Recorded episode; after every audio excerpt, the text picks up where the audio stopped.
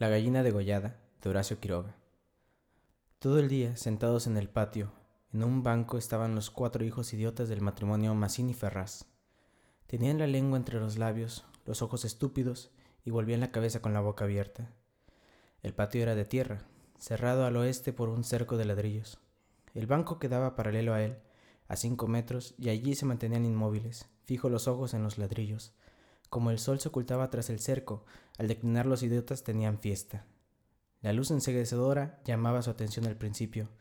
Poco a poco sus ojos se animaban. Se reían al fin estrepitosamente, congestionados por la misma hilaridad ansiosa, mirando el sol con alegría bestial, como si fuera comida.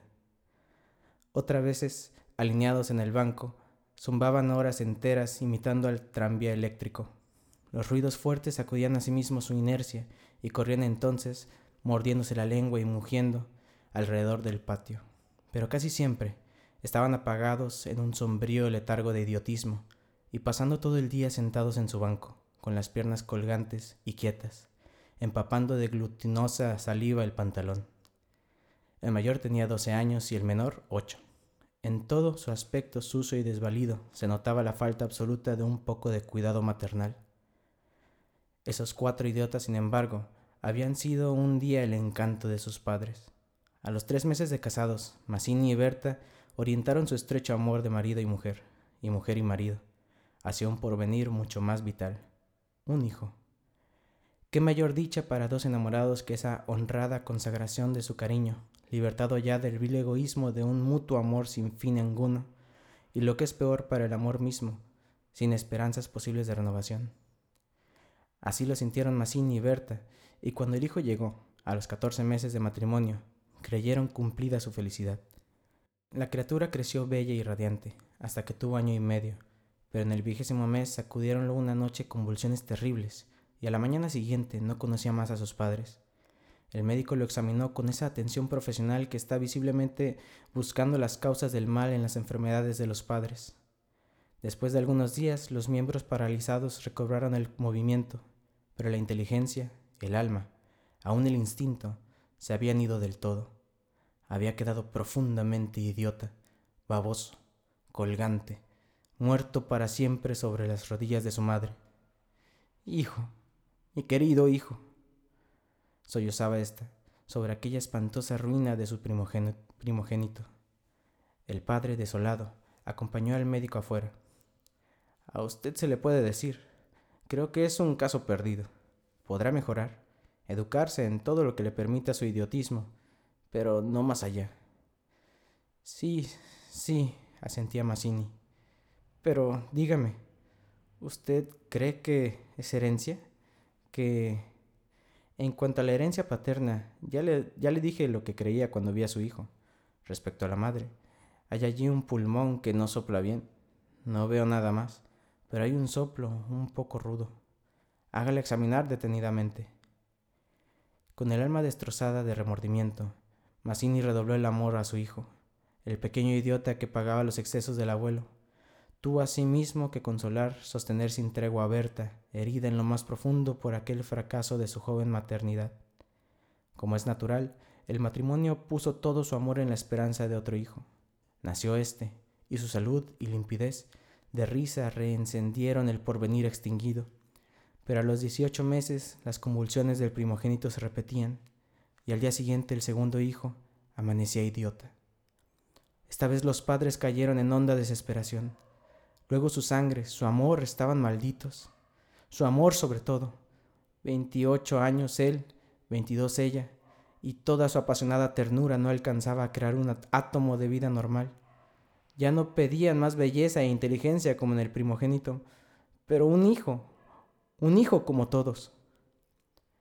Del nuevo desastre brotaron nuevas llamaradas del dolorido amor, un loco anhelo de redimir de una vez para siempre la santidad de su ternura. Sobrevinieron mellizos, y punto por punto repitióse el proceso de los dos mayores.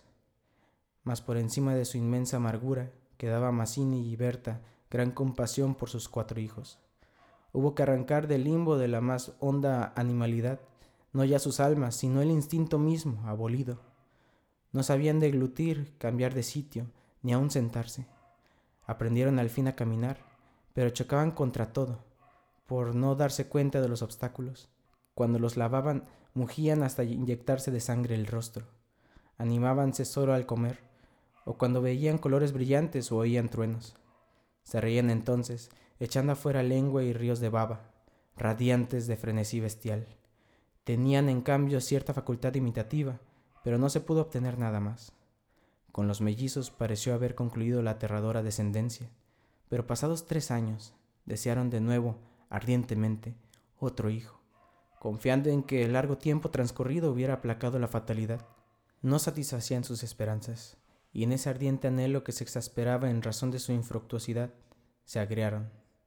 Hasta ese momento cada cual había tomado sobre sí la parte que le correspondía en la miseria de sus hijos, pero la desesperanza de redención ante las cuatro bestias que habían nacido de ellos echó afuera esa imperiosa necesidad de culpar a los otros, que es patrimonio específico de los corazones inferiores. Iniciáronse con el cambio de pronombre, tus hijos, y como a más del insulto había la insidia, la atmósfera se cargaba. Me parece, díjole una noche Mazzini, que acababa de entrar y se lavaba las manos. Me parece que podrías tener más limpios a los muchachos. Berta continuó leyendo como si no hubiera oído. Es la primera vez, repuso al rato, que te veo inquietarte por el estado de tus hijos. Mazzini volvió un poco la cara a ella con una sonrisa forzada. De nuestros hijos, me parece. Bueno, de nuestros hijos. ¿Te gusta así? Alzó ella los ojos. Esta vez Mazzini se expresó claramente. Creo que no vas a decir que yo tenga la culpa, ¿no? Ah, no. se sonrió Berta muy pálida. Pero yo tampoco, supongo. No faltaba más, murmuró. ¿Que no faltaba más? ¿Que si alguien tiene la culpa? No soy yo, entiéndolo bien. Eso es lo que te quería decir. Su marido la miró un momento, con brutal deseo de insultarla. Dejemos, articuló, secándose por fin las manos. Como quieras, pero si quieres decir... Berta, como quieras. Este fue el primer choque, y le sucedieron otros pero en las inevitables reconciliaciones sus almas se unían con doble arrebato y locura por otro hijo. Nació así una niña. Vivieron dos años con la angustia a flor de alma, esperando siempre otro desastre. Nada acaeció, sin embargo, y los padres pusieron en ella toda su complacencia, que la pequeña llevaba a los más extremos límites del mimo y la mala crianza. Si aún en los últimos tiempos Berta cuidaba siempre de sus hijos, al nacer Bertita olvidóse casi del todo de los otros. Su solo recuerdo la horrorizaba, como algo atroz que la hubiera obligado a cometer. A Mazzini, bien que en menor grado, pasábale lo mismo. No por eso la paz había llegado a sus almas. La menor indisposición de su hija echaba ahora afuera, con el terror de perderla, los rencores de su descendencia podrida. Habían acumulado hiel sobrado tiempo para que el vaso no quedara distendido, y al menor contacto el veneno se vertía afuera. Desde el primer disgusto emponzoñado habíanse perdido el respeto. Y si hay algo a que el hombre se siente arrastrado con cruel fruición, es, cuando ya se comenzó, a humillar del todo a una persona. Antes se contenían por la mutua falta de éxito. Ahora que éste había llegado, cada cual, atribuyéndolo a sí mismo, sentía mayor la infamia de los cuatro engendros que el otro había le forzado a crear. Con estos sentimientos no hubo ya para los cuatro hijos mayores afecto posible. La sirvienta los vestía, les daba de comer, los acostaba con visible brutalidad. No los lavaban casi nunca. Pasaban todo el día sentados frente al acerco, abandonados de toda remota caricia. De este modo Bertita cumplió cuatro años, y esa noche, resultado de las golosinas que era a los padres absolutamente imposible negarle, la criatura tuvo algún escalofrío y fiebre, y el temor a verla morir, a quedar idiota, tornó a reabrir la eterna llaga. Hacía tres horas que no hablaban y el motivo fue, como casi siempre, los fuertes pasos de Mazzini. Mi Dios, no puedes caminar más despacio. ¿Cuántas veces? Bueno, es que me olvido. Se acabó. No lo hago a propósito. Ella se sonrió desdeñosa. No, no te creo tanto. Ni yo jamás te hubiera creído tanto a ti, tisiquilla. ¿Qué? ¿Qué dijiste? Nada. Sí, te oí algo. Mira, no sé lo que dijiste, pero te juro que prefiero cualquier cosa tener un padre como el que has tenido tú. Mazzini se puso pálido. Al fin, murmuró con los dientes apretados. Al fin, víbora. Has dicho lo que querías. Sí, víbora, sí. Pero yo he tenido padres sanos, ¿oyes? Sanos. Mi padre no ha muerto de delirio. Yo hubiera tenido hijos como los de todo el mundo. Esos son hijos tuyos. Los cuatro tuyos. Mazzini explotó a su vez. Víbora tísica. Eso es lo que te dije, lo que te quiero decir. Pregúntale, pregúntale al médico quién tiene la mayor culpa de la meningitis de tus hijos, mi padre o tu pulmón picado, víbora. Continuaron cada vez con mayor violencia, hasta que un gemido de Bertita selló instantáneamente sus bocas. A la una de la mañana la ligera indigestión había desaparecido, y como pasa fatalmente con todos los matrimonios jóvenes que se han amado intensamente una vez siquiera, la reconciliación llegó, tanto más efusiva cuanto infames fueran los, los agravios. Amaneció un espléndido día, y mientras Berta se levantaba escupió sangre. Las emociones y mala noche pasada tenían sin duda gran culpa. Mazzini la retuvo abrazada largo rato y ella lloró desesperadamente, pero sin que ninguno se atreviera a decir una palabra. A las diez decidieron salir, después de almorzar. Como apenas tenían tiempo, ordenaron a la sirvienta que matara una gallina. El día radiante había arrancado a los idiotas de su banco, de modo que mientras la sirvienta degollaba en la cocina al animal, desangrándolo con parsimonía, Berta había aprendido de su madre este buen modo de conservar la frescura de la carne. Creyó sentir algo como respiración tras ella. Volvióse y vio a los cuatro idiotas, con los hombros pegados uno a otro, mirando estupefactos la operación. Rojo, rojo. Señora, los niños están aquí en la cocina. Berta llegó. No quería que jamás pisaran allí, y ni aun en esas horas de pleno perdón, olvido y felicidad reconquistada, podía evitarse esa horrible visión, porque naturalmente, cuando más intensos eran los raptos de amor a su marido e hija, más irritado era su humor con los monstruos. Que salgan, María. Échelos, échelos, les digo. Las cuatro pobres bestias, sacudidas, brutalmente empujadas, fueron a dar a su banco. Después de almorzar, salieron todos, la sirvienta fue a Buenos Aires y el matrimonio a pasear por las quintas. Al bajar el sol volvieron, pero Berta quiso saludar un momento a sus vecinas de enfrente. Su hija escapóse enseguida a casa. Entretanto los idiotas no se habían movido en todo el día de su banco. El sol había traspuesto ya el cerco, comenzaba a hundirse, y ellos continuaban mirando los ladrillos más inertes que nunca. De pronto algo se interpuso entre su mirada y el cerco. Su hermana, cansada de cinco horas paternales, Quería observar por su cuenta. Detenida al pie del cerco, miraba pensativa la cresta. Quería trepar. Eso no ofrecía duda.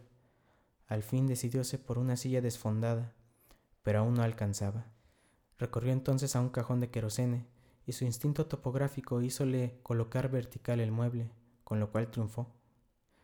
Los cuatro idiotas, la mirada indiferente, vieron cómo su hermana lograba pacientemente dominar el equilibrio y como en puntas de pie apoyaba la garganta sobre la cresta del cerco, entre sus manos tirantes. Viéronla mirar a todos lados y buscar apoyo con el pie para alcanzarse más. Pero la mirada de los idiotas se había animado. Una mínima luz insistente estaba fija en sus pupilas. No apartaban los ojos de su hermana mientras creciente sensación de gula bestial iba cambiando cada línea de sus rostros. Lentamente avanzaron hacia el cerco. La pequeña, que habiendo logrado calzar el pie iba ya a montar a, horcajadas y a caerse del otro lado, seguramente sintióse cogida de la pierna. Debajo de ella, los ocho ojos clavados en los suyos le dieron miedo. Soltame, déjame, gritó sacudiendo la pierna, pero fue atraída. Mamá, ay mamá, mamá, papá. Lloró imperiosamente. Trató aún de sujetarse del borde, pero sintióse arrancada y cayó. Mamá. ¡Ay, ma! No pudo gritar más. Uno de ellos le apretó el cuello, apartando los bucles como si fueran plumas, y los otros la arrastraron de una sola pierna hasta la cocina, donde esa mañana se había desangrado a la gallina, bien sujeta, arrancándole la vida segundo por segundo. Mazzini en la casa de enfrente creyó oír la voz de su hija. Me parece que te llama, le dijo a Berta. Prestaron oído, inquietos, pero no oyeron más. Con todo, un momento después se despidieron, y mientras Berta iba a dejar un sombrero, Mazzini avanzó en el patio. Bertita. Nadie respondió. Bertita. Alzó más la voz, ya alterada, y el silencio fue tan fúnebre para su corazón siempre aterrado, que la espalda se le heló de horrible presentimiento. Mi hija. Mi hija. Corrió ya desesperado hacia el fondo, pero al pasar frente a la cocina vio en el piso un mar de sangre. Empujó violentamente la puerta entornada y lanzó un grito de horror.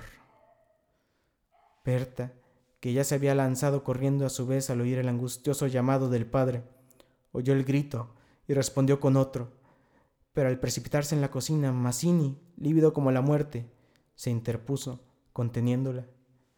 No entres, no entres. Berta alcanzó a ver el piso inundado de sangre. Solo pudo echar sus brazos sobre la cabeza y hundirse a lo largo de él con un ronco suspiro.